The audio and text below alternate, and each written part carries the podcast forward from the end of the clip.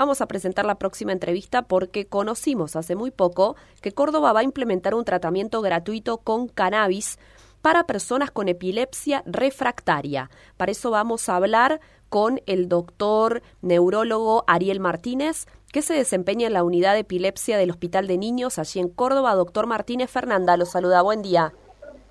Hola Fernanda, ¿cómo estás? Buen día. Muchas gracias por atendernos. No, no hay por qué. ¿Podemos explicar qué es la epilepsia refractaria? ¿Es un tipo de epilepsia específica?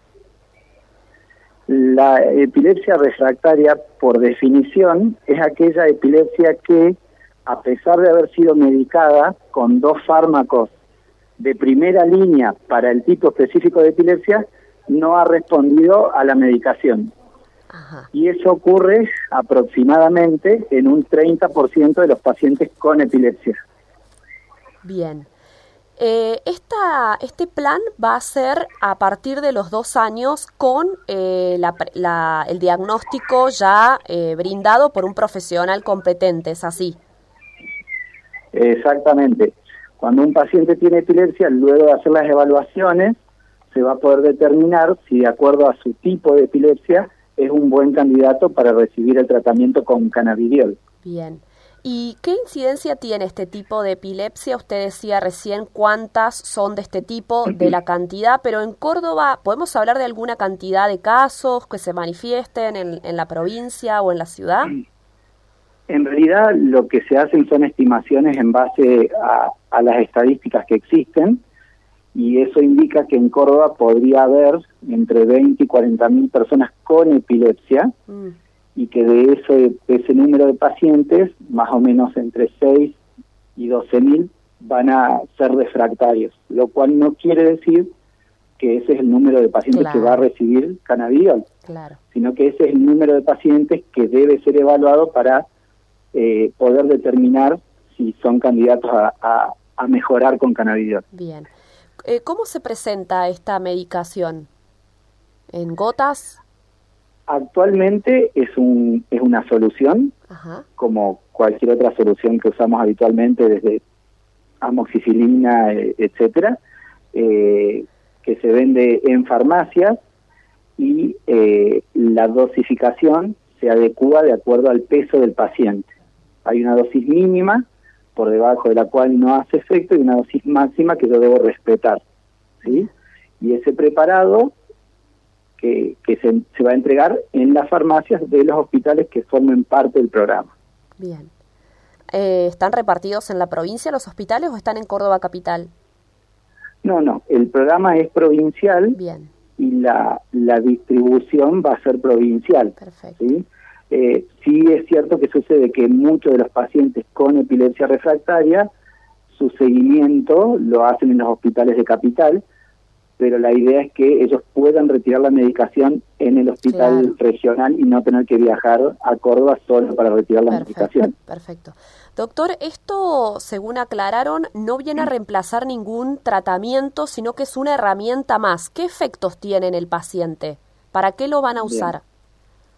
El, tal, tal como dijiste, es un tratamiento coayudante, o sea que se agrega a los medicamentos que el paciente ya recibe y de acuerdo a la respuesta que tenga, luego puede evaluarse la disminución o suspensión de alguna de las otras drogas anticonvulsivantes.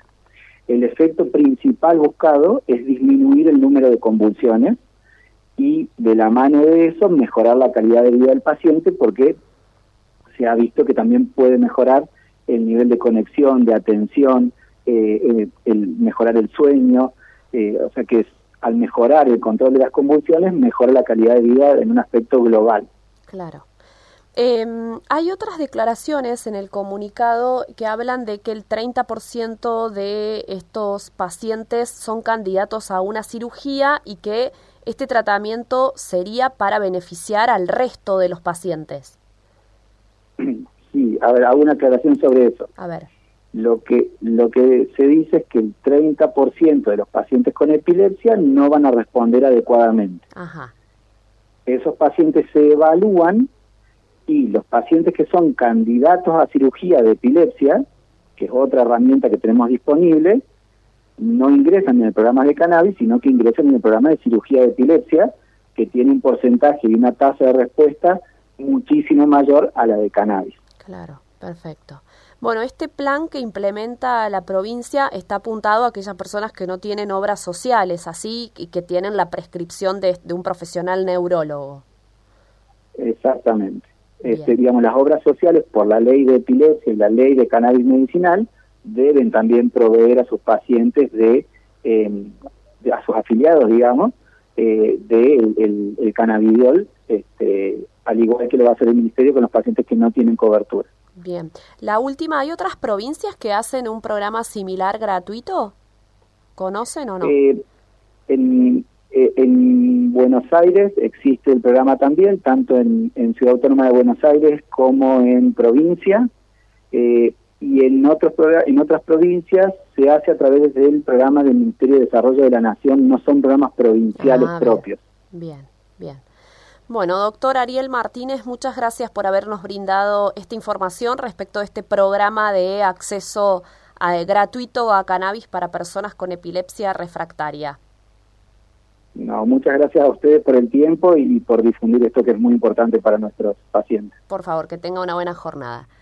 El doctor Ariel Martínez es neurólogo y eh, pertenece a la unidad de epilepsia del Hospital de Niños de Córdoba. Bueno, eh, esto es a partir de los dos años, ¿no? Con el diagnóstico de epilepsia refractaria, ¿no? Esto que después de la medicación, bueno, la afección vuelve a manifestarse en los pacientes.